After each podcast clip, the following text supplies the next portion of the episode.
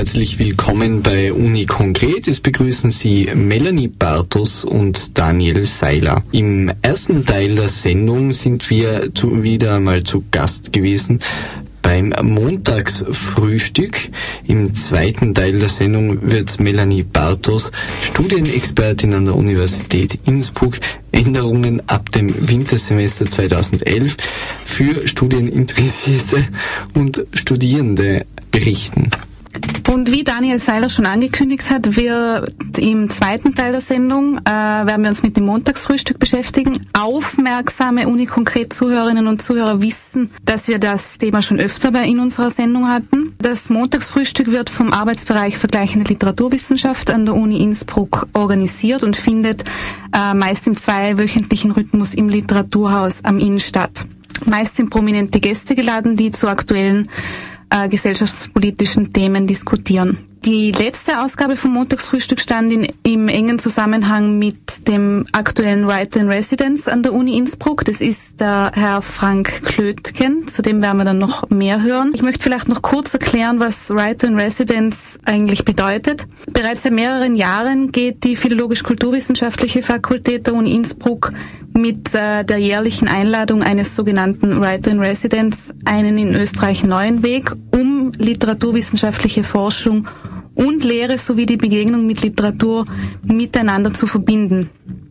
Und dabei ist jeweils im Sommersemester eine Autorin oder ein Autor einen Monat lang in Innsbruck anwesend und bereichert sowohl die Lehre der Fakultät, also ist bei diversen Lehrveranstaltungen anwesend und nimmt auch an kulturellen Veranstaltungen in der Stadt Innsbruck teil. Das Institut für Vergleichende Literaturwissenschaft hat die Gelegenheit genutzt und Frank Klötgen eingeladen. Er ist äh, ganz kurz ein in Deutschland, vor allem in Deutschland sehr bekannter Slam-Poet und Netzliterat und ist für seine Texte äh, teilweise mit sehr ja, hochdotierten Preisen ausgezeichnet worden. Das Thema der Sendung war, und das, da ist das Stichwort hochdotierter Preis vielleicht gar nicht so schlecht, zwischen Dienstleistung und Autonomieanspruch, wovon die Kunst leben soll. Mit einer Autorin und einem Autor hat äh, Frank Klötgen bei dieser Ausgabe des Montagsfrühstück darüber diskutiert, wovon eigentlich Künstlerinnen beziehungsweise in ihrem Fall Schriftstellerinnen und Schriftsteller überhaupt noch äh, leben können und äh, haben da sehr verschiedene Herangehensweisen dazu gefunden. Eine davon möchten wir uns jetzt gleich anhören und zwar von der Frau Cornelia Travnicek. Sie ist eine junge Autorin, eine österreichische, die in Wien Sinologie studiert und bereits einige Bücher herausgebracht hat, die sich, die sich recht große Beliebtheit erfreut haben und sie hat zum Beispiel schon den österreichischen Förderpreis für junge Literatur erhalten. Ist Kunst Luxus? So wie Bertolt Brecht schreibt, erst kommt das Fressen, dann kommt die Moral, so kommt natürlich auch die Kunst erst nach dem Fressen. Für alle außer dem Groß der Künstlerinnen, denn diese verhungern von Zeit zu Zeit auch. Ob die Kunst dann vor oder nach der Moral kommt, da bin ich mir nicht sicher. Natürlich ist Kunst ein Luxus, aber leider ein billiger Luxus. Ein billiger Luxus für diejenigen, die sich an ihr erfreuen. Und das ist sie, weil die Kunstschaffenden sie freiwillig, ja oft geradezu aus inneren Zwang heraus produzieren, ohne dabei auf allzu großen Profit bedacht zu sein. Und noch billiger wird sie, weil einige über den Zwang zur Produktion hinaus noch den Drang zur Veröffentlichung in einem Ausmaß verspüren, der sie nicht nur nicht nach Profit streben, sondern sogar noch für das Veröffentlichen zahlen lässt.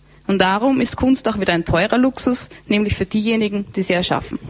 In der Realität gibt es natürlich nicht den Künstler und die Künstlerin. Die Lebensumstände von Kunst- und Literaturschaffenden unterscheiden sich im Einzelnen sehr stark. So gibt es die wenigen, die mit ihrer Kunst gut verdienen und es gibt die, die sehr wenig mit ihrer Kunst verdienen. Diese Gruppe teilt sich noch einmal in drei Untergruppen. Diejenigen, die versuchen nur von ihrem geringen Einkommen, Preisen und Stipendien zu überleben, diejenigen, die von Partnern oder Familie zusätzlich finanziell unterstützt werden und diejenigen, die in einer Nebenbeschäftigung arbeiten, um eine Basisfinanzierung ihres Lebensstandards zu sichern. Diese letzte Gruppe teilt sich wieder in zwei Untergruppen, nämlich erstens in solche, deren Nebenbeschäftigung wieder in einem prekären Arbeitsverhältnis stattfindet und solche, die in einem sicheren und halbwegs gut, gut bezahlten Job nachgehen. Alle, bis auf die letztgenannte Untergruppe der Untergruppe, leben von Honorarnote zu Honorarnote. Natürlich, Schriftstellerinnen und auch andere Künstlerinnen sind nicht mehr die einzigen, die unter solchen Umständen leben. Das ist einerseits schlecht, da es eine große Grundunsicherheit in der Gesellschaft erzeugt. Andererseits ist es unter Anführungszeichen gut für die Autorinnen, denn je mehr Leute betroffen sind, umso eher werden die Interessen dieser Gruppe angehört und ihre Situation verbessert. Auch das Verständnis in der Gesellschaft selbst wächst. Denn bis jetzt sind sich viele Leute leider nicht darüber im Klaren, was es bedeutet, kein geregeltes Einkommen zu haben. So wurde mir selbst schon einmal ein Überziehungsrahmen für mein Konto verweigert, was aber gerade bei unregelmäßigen Einnahmen sehr wichtig werden kann, um Fixkosten zeitgerecht bezahlen zu können. Und einer meiner Bekannten wurde der Kredit für den Ankauf einer Eigentumswohnung verwehrt, aber nicht wegen eines grundsätzlich zu niedrigen Einkommens, sondern rein wegen der Unregelmäßigkeit und Unvorhersagbarkeit. Eine der unangenehmsten Seiten dieser Situation ist, dass man seinem Geld immer nachlaufen muss. Es ist mir schon passiert, dass einfach vergessen wurde, meine Honorarnote auszubezahlen oder gar, dass nach mehrmaligen Nachfragen ganz lapidar zurückkam, wir finden die Honorarnote nicht mehr, schicken Sie sie bitte doch noch einmal. In der Zwischenzeit aber vergehen Wochen oder Monate. Man kann im Gegensatz zu Leuten mit Gehalt nicht hier und da das Geld verplanen, bevor es überhaupt am Konto ist. Und da liegt gleich das nächste Problem. Fast immer ist das Geld schon verplant, bevor es am Konto ist. Ja, das war die Meinung einer jungen Schriftstellerin zum Thema man von Literatur äh, bzw. vom Verfassen äh, der Literatur heute noch leben oder nicht. Dazu gab es auch noch eine zweite Meinung und zwar von äh, Martin Fritz. Er ist Mitarbeiter an der Universität Innsbruck, hat vergleichende Literaturwissenschaft und deutsche Philologie studiert und ist Gründungsmitglied des Text ohne Reiter, der in Innsbruck ziemlich bekannt ist und hat zum Beispiel schon für seine Texte den Raurisser Förderungspreis bekommen. Seine Meinung zu dem Thema, kann man von Literatur leben oder nicht, äh, hat er in einem literarischen Text äh, verarbeitet, den er, wie er sagt, zufällig schon vor einiger Zeit genau zu dieser Thematik verfasst hat und in dem er seine eigenen Erfahrungen äh, verarbeitet, was an Literaturförderung zum Beispiel in Innsbruck oder im Tiroler Raum möglich ist, beziehungsweise was nicht. Wir hören jetzt also einen selbstverfassten Text von Martin Fritz. Also gehen wir. Sollen wir die jetzt der Reihenfolge nach? Ja, in welcher Reihenfolge? Nach Genres oder autobiografisch oder Alpha? Also nach dem Zeitpunkt der Einreichung. Ja, Zeitpunkt der Einreichung ist gut. Also Zeitpunkt der. Also der erste wäre dann also für mich absolut förderungswürdig. Ja, ja, muss rein. Ja, das erste muss rein, muss. Also für mich muss er rein. Also wenn Sie mich, also muss rein. Also vom künstlerischen Dings her, also zweite Runde. Also auf jeden dann, dann kommen wir jetzt zu, mag denn noch jemand Kaffee? Das wäre dann die Nummer drei. Was ist denn jetzt das mit diesen Boxen? Oder wann machen wir denn die Pause? Ja, die Boxen, wo dann von innen innen so von außen her, das mit der Transgression und mit Licht, ja, Transgression, Transgression ist sehr gut. Und das wird dann ja noch digital nachbearbeitet und das fließt dann da wieder ein, diese Faltdinger, wobei ich immer sage, ja, vom künstlerischen Ansatz her auf alle Fälle, schon wegen der Intersektionalität, aber das mit der Kostenaufstellung, wofür brauchen denn die denn das? Das ist fürs Buffet. Und Dokumentation, ich sehe da nirgends eine Dokumentation. Das mit den Boxen ist ja alles schön und gut, aber 500 Euro für Öffentlichkeitsarbeit. Ja, wenn denen dann da keiner kommt, nichts gegen Popkultur jetzt, nur, da kommt denen ja doch keiner, geben sie ja praktisch schon zu. Also ich bin ja der Letzte, der immer gleich nach der ja äh, nach der Verwertbarkeit schreit. Aber wenn denen da keiner kommt, der gesamtgesellschaftliche Nutzen eben, die Frage ist ja, was nützt uns das? Ja, Freiräume schaffen, Freiräume schaffen vom künstlerischen her sicher. Könnten die die Beamer nicht auch ausleihen, dass die die gleich ausleihen ist billiger als kaufen in dem Fall. Und dann sollen das ja auch Grenzen aufspringen, nicht wahr? So nachforschen, keine fertigen Antworten, Fragen stellen. Darum geht es ja doch dass die einfach mal einen Raum schaffen, so querdenken, verstehen Sie? Da geht es ja viel um Räume, Heterotopien und so und um die Ecke gedacht sozusagen.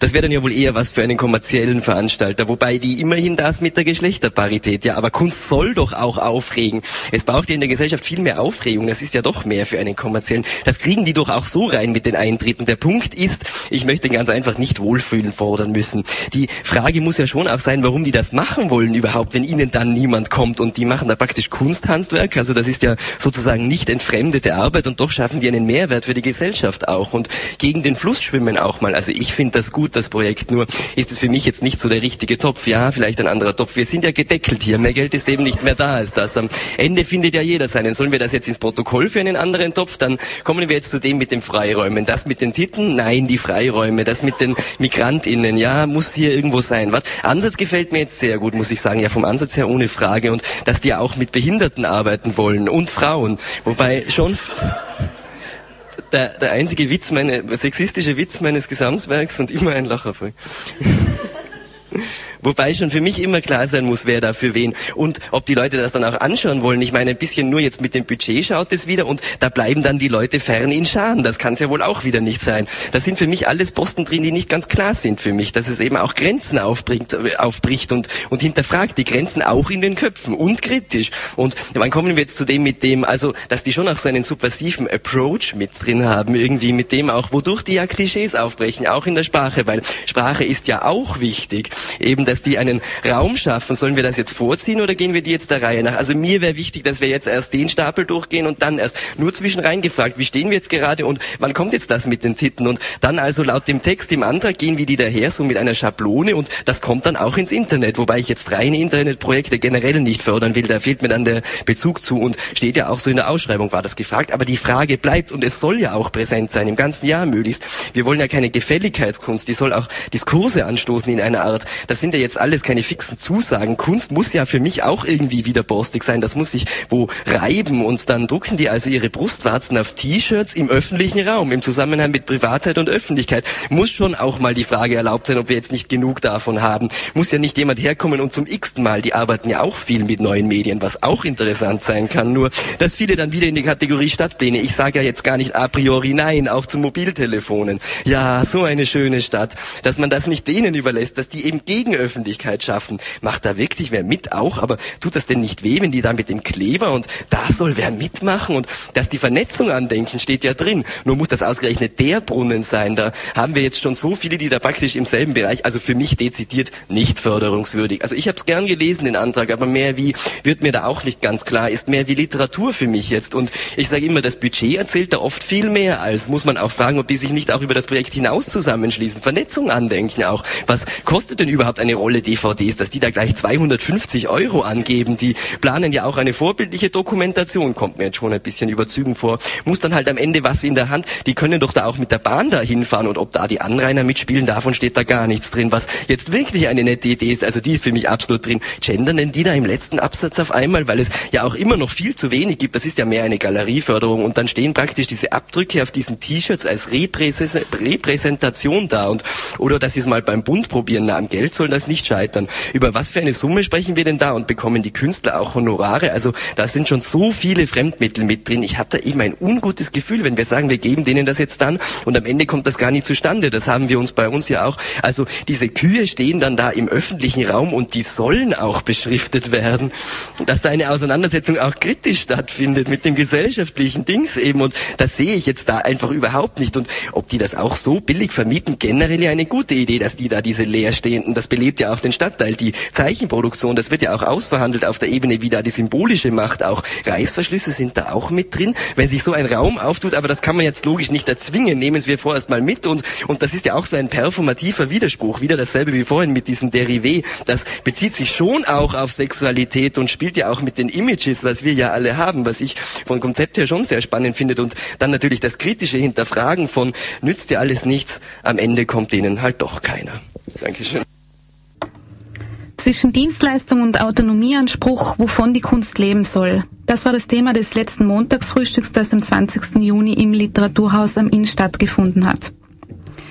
Wie bereits erwähnt, war äh, Frank Klötgen, der momentan äh, Rights and Residence an der Universität Innsbruck ist, auch Teil der Diskussion um diese Frage. Er befasst sich natürlich naturgemäß entsprechend seiner Arbeit vor allem mit dem Thema Lyrik und hat einen Text vorgetragen, der den Titel trägt Man muss auch mal ein halbes Jahr von der Abendkasse leben können. Lyrik hat es schwer in Deutschland heißt es jedes Mal in der Eröffnungsrede der seit rund drei Jahren im Roten Rathaus Berlins stattfindenden Vollversammlung der Lyrikpreisträger des Vorjahres. Von Anbeginn bin ich, diesen, bin ich den Einladungen zu diesen Präsentationen gefolgt, zunächst aus freudigem Interesse, nunmehr aus seltsamer Weise unerschütterlich, unerschütterlichem Optimismus. Ich rede mich immer raus, dass es auch wegen des anschließenden Buffets sein könne. Ich weiß durch den Besuch der Lyrikpreisträgerlesung nun nicht nur, dass es Lyrik in Deutschland schwer hat, sondern kenne auch das hernachfolgende Mantra, dass es in Sachen Lyrik skandalös wenige Förderpreise und Anerkennung gibt. Das wird dann jedes Mal im Vergleich zur Prosa dargelegt, die, wie ich denke, sich irgendein anderes Vergleichsopfer zurechtgesucht haben wird. Wenn wir also heute Morgen darüber sprechen möchten, ob die Arbeit von Autoren genug finanzielle Unterstützung erfährt, sollte mich doch ein auch noch so minimaler Lerneffekt aus den zurückliegenden Jahren dazu bewegen, den Finger zu heben und mit aber hallo, da gibt es ganz großen Nachholbedarf zu sagen. Allein als Zuhörer dieser immer um die acht vortragenden umfassenden Veranstaltungen habe ich in Bezug auf Literaturpreise den Eindruck, das sind jetzt schon zu viele. Und das nicht allein, weil es ohnehin, ohnehin immer die gleichen Gesichter zu sein scheinen, die sich von Leons und Lena über Huchel zu den exotischeren Preisen hangeln. Und auch nicht wegen des Buffets, das mit jedem zusätzlichen Preisträger sich zusätzlich verzögern würde. Es ist einfach so, dass dieser Abend jedes Jahr irgendwie unerträglich ist. Unerträglich wegen Autoren, die ihren Job so freud- und inspirationslos erledigen, dass man ihnen am liebsten ihre Texte fortnehmen und retten würde. Es gilt zu bedenken, dass ich an diesem Abend qua Einladung die formelle Speerspitze einer Literaturgattung zusammengefunden hat. In besseren Zeiten wäre das als ein literaturgeschichtlicher Moment zu deuten. Und diese Menschen lassen die Gelegenheit ungenutzt verstreichen, auch nur eine Person im Publikum für Lyrik zu begeistern. Lyrik hat es schwer in Deutschland und das bekommt man dann auch genau so zu hören. Dem Wintersemester 2011 wird es einige Änderungen für Studierende und Studi Studieninteressierte geben. Beispielsweise muss man sich vorab anmelden, um studieren zu können. Melanie Bartos weiß da genaueres darüber. Wie, wen betrifft denn das und wie schauen die Neuerungen für das Wintersemester 2011 aus? Also grundsätzlich betrifft es fast alle, die sich eben, wie gesagt, alle Studien interessierten. Es gibt zwei große Änderungen ab dem Wintersemester 2011, 2012. Vielleicht reden wir zuerst eben, wie du gesagt hast, über die Voranmeldung. Voranmeldung heißt, äh, in Zukunft wird zwischen Voranmeldung zum Studium und Zulassung zum Studium ganz strikt unterschieden. Die Voranmeldung zum Studium erfolgt online über die Homepage der Universität Innsbruck, über das Portal LFU Online. Das ist ganz leicht zu finden, wenn man die Homepage der Uni Innsbruck besucht, uibk.ac.at, findet man sofort den Link. Dort muss man zunächst einmal seinen Studienwunsch platzieren, also sozusagen Online-Formular ausfüllen und bekannt geben, was man denn studieren will ab Herbst. Ja, wie schaut es dann aus? Äh, angenommen, man will verschiedene Studienrichtungen beginnen, ist man da an einfach gebunden oder wie läuft das ab? Man, überhaupt, man ist überhaupt nicht an einfach gebunden. Man kann mehrere Studienwünsche äh, abgeben. Im Grunde denke ich, ist fast so viele man will. Natürlich so viel auch sinnvoll ist. Wenn viele werden vielleicht zwei Studien beginnen, dann muss man eben für beide, was es sieht, zum Beispiel Wirtschaft und eine Sprache dazu, da muss man für beide Studien diese Voranmeldung online machen. Angenommen, man studiert zum Beispiel äh, Germanistik und möchte ein neues Studium beginnen, muss man sich dann auch voranmelden? Ja, das ist ein ganz wesentlicher Punkt, den ich an dieser Stelle gerne noch einmal betonen möchte, weil wir jeden Tag Anrufe haben, die genau diese Frage stellen. Wie wir am Anfang schon erwähnt haben, diese Neuerungen betreffen alle Studieninteressierten. Das umfasst auch jene, die bereits jetzt studieren. Also das heißt, äh, wie das Beispiel, das du angesprochen hast, ich studiere jetzt Germanistik und möchte noch was dazu machen, dann muss ich mich für dieses Studium auch online voranmelden, sonst kann ich mir im Herbst nicht einschreiben dafür. Ja, dann würde ich vorschlagen, hören wir wieder ein bisschen Musik und dann geht's weiter mit Informationen zu den Änderungen ab dem Wintersemester 2011, was den Studienbeginn und die Fortführung von Studien betrifft. Ab dem Wintersemester 2011 wird es für Studieninteressierte einige Änderungen geben. Diese müssen künftig via Online-Formular vorab bekannt geben, für welches Studium sie sich einschreiben möchten. Eine Novelle des Universitätsgesetzes schreibt diese frühzeitige Voranmeldung vor. Äh, bei mir ist jetzt Magistra Melanie Bartos. Sie informiert Studierende und auch Maturantinnen äh, über Studienmöglichkeiten und weiß über die Änderungen ab dem Wintersemester 2011 Bescheid. Wie inwiefern betreffen diese Änderungen jetzt äh, Maturantinnen und Maturanten, die im Herbst studieren möchten? Ja, für Maturantinnen und Maturanten, die gerade jetzt äh, zum Großteil ihre Matura machen, äh, ist, diese, ist diese Gesetzesnovelle sehr wichtig, weil sie sich eben, wie gesagt, unbedingt, wenn sie im Herbst zu studieren beginnen möchten, voranmelden müssen online. Äh, wichtig ist auch, und da haben wir gerade heute wieder zwei Anfragen dazu gehabt, dass äh, viele stellen die Frage, was ist, wenn ich die Matura jetzt noch nicht bestanden habe und sie im Nebentermin im Herbst mache. Das ist jetzt für die Voranmeldung völlig irrelevant, weil äh, bei dieser Voranmeldung werden jetzt die äh, Qualifikationen in dem Sinn, da wird kein Nachweis gefordert. Also auch wenn man jetzt zum Beispiel im September Nebentermin die Matura macht, muss man sich bitte jetzt voranmelden. Dazu möchte ich jetzt gleich die Fristen sagen, das ist nämlich der wesentliche Punkt. Wenn man im kommenden Wintersemester, sprich im Herbst mit einem Studium, Studium beginnen möchte, muss man sich zwischen 1. Juli, das ist ab kommendem, Her äh, kommendem Freitag und 31. August auf der Homepage der Uni Innsbruck im Studienportal LFU Online für das Studium voranmelden. Wenn man diese Frist nicht einhält, kann man ausnahmslos kein Studium im Herbst beginnen. Also wie gesagt, auch Maturantinnen und Maturanten, die jetzt vielleicht leider die Matura noch nicht bestanden haben und im Herbst noch einmal antreten, bitte jetzt trotzdem voranmelden. Ist man, wenn man nun äh, die Voranmeldung vorgenommen hat, ist man dann automatisch berechtigt, dass man im Herbst studieren kann? Automatisch berechtigt ist man nicht, aber es ist eine Voraussetzung dazu, dass man sich zulassen kann. Eben die Zulassung ist der weitere, ist dann quasi der zweite Schritt, um dann tatsächlich einmal in einem Hörsaal sitzen zu können. Ähm, das heißt, man muss diese, man, wenn man dieses Online-Formular ausgefüllt hat, kann man sich eine Bestätigung ausdrucken. Diese sollte man gut aufheben und dann im Herbst, wenn man dann wirklich an die Uni geht, sich, äh, früher sagte man inskribieren, jetzt heißt es korrekterweise zulassen äh, lässt an der Uni für die Studien, die man vorausgewählt hat schon. Das heißt, dort bekommt man dann die Matrikelnummer und den Studierendenausweis da braucht man ganz unbedingt diese Voranmeldung, die Bestätigung dazu. Ja, wir sind zurück bei Uni Konkret. Äh, was wäre Uni Konkret ohne elektronische Musik? Die weckt uns um diese späte Uhrzeit wieder auf. Heute sprechen wir über Änderungen ab dem Wintersemester 2011 für Studien, Studieninteressierte und Studierende. Diese müssen sich künftig mit Online-Formular für ihr Studium einschreiben. Uh, ohne diesem Formular können Sie dann nicht Ihr Studium im Herbst beginnen. Ganz wichtig ist hier die Frist, die einzuhalten ist vom 1. Juli bis zum 31. August kann man sich auf der Homepage der Universität Innsbruck anmelden. Melanie Bartos, wie schaut es jetzt bei den beiden sehr begehrten Studien der Psychologie und des Sports aus? Ja, wenn man sich für eines dieser beiden Studien interessiert, dann ist die Situation wieder eine andere, weil für die äh, Sportstudien und für die äh, Psychologiestudien, bei Psychologie betrifft es sowohl Master als auch Bachelor, gibt es bereits gesonderte Aufnahmeverfahren. Das heißt, äh, bei diesen Studien, also das heißt, wenn man sich für Sport oder für Psychologie interessiert, fällt diese Voranmeldung quasi weg, weil man ja sowieso schon ein anderes Vorauswahlverfahren durchlaufen muss.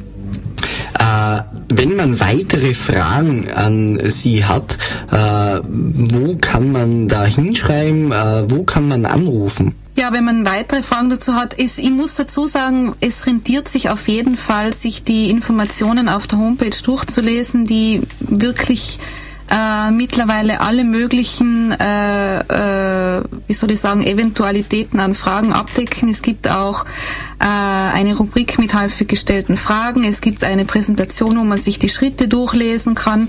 Wie gesagt, ab 1. Juli wird das dann online sein und das ist wirklich für jeden machbar. Also online kann man sich informieren und dort findet man auch dann die jeweiligen Ansprechpersonen ja, und die Homepage, wo man sich da in, informieren kann, ist www.uibk.at slash Studium slash Anmeldung Bindestrich Zulassung. Und jetzt geht's weiter mit ein bisschen Musik und dann äh, informieren wir uns über die verpflichtende Orientierungsphase.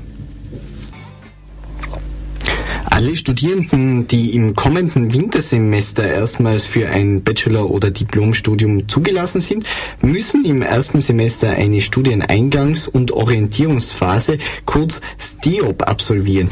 Um was handelt es sich denn da genau? Der Sinn dieser Studieneingangs- und Orientierungsphase, kurz STEOP, ist, dass es diese Eingangsphase soll den Studierenden einen Überblick über die wesentlichen Inhalte des gewählten Studiums bieten. Das hat den Vorteil, dass man sich einmal einen Überblick verschaffen kann, wie wird es weiterhin verlaufen. Sind das wirklich die Themen, die ich mir vorgestellt habe oder nicht? Oder sind da vielleicht doch zu viele Aspekte drin, die ich mir in diesem Studium so nicht vorgestellt habe? Denn es kommt ja immer wieder vor, dass man vielleicht mit ein bisschen falschen Erwartungen in ein Studium geht. Es wäre natürlich schön, wenn man das im Vorfeld schon durch genügend Informationen ausräumen könnte, aber diese Ein Eingangs- und Orientierungsphase bietet da Möglichkeiten, sich einfach einmal in, dem, in der Thematik des Studiums zu orientieren.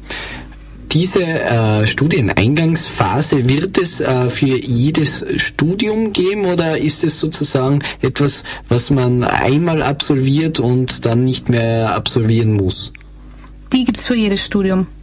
Das heißt, äh, wenn man jetzt äh, wiederum bleiben wir beim Germanistik-Beispiel, wenn man bereits Germanistik studiert äh, und Geschichte dazu machen möchte, dann wird man als erstes diese Studieneingangsphase absolvieren. Geht dann da nicht irgendwie Zeit verloren? diese Studieneingangsphase muss man dann sicher auch für das andere Studium absolvieren, besonders natürlich dann, wenn es von der, von der Wissenschaftlichkeit her unterschiedliche Studien sind ob da was verloren geht oder nicht, es soll so ein, äh, diese Eingangsphase oder Orientierungsphase soll einfach dazu dienen, dass man äh, einen besseren Überblick bekommt und sich orientieren kann in dem Ganzen.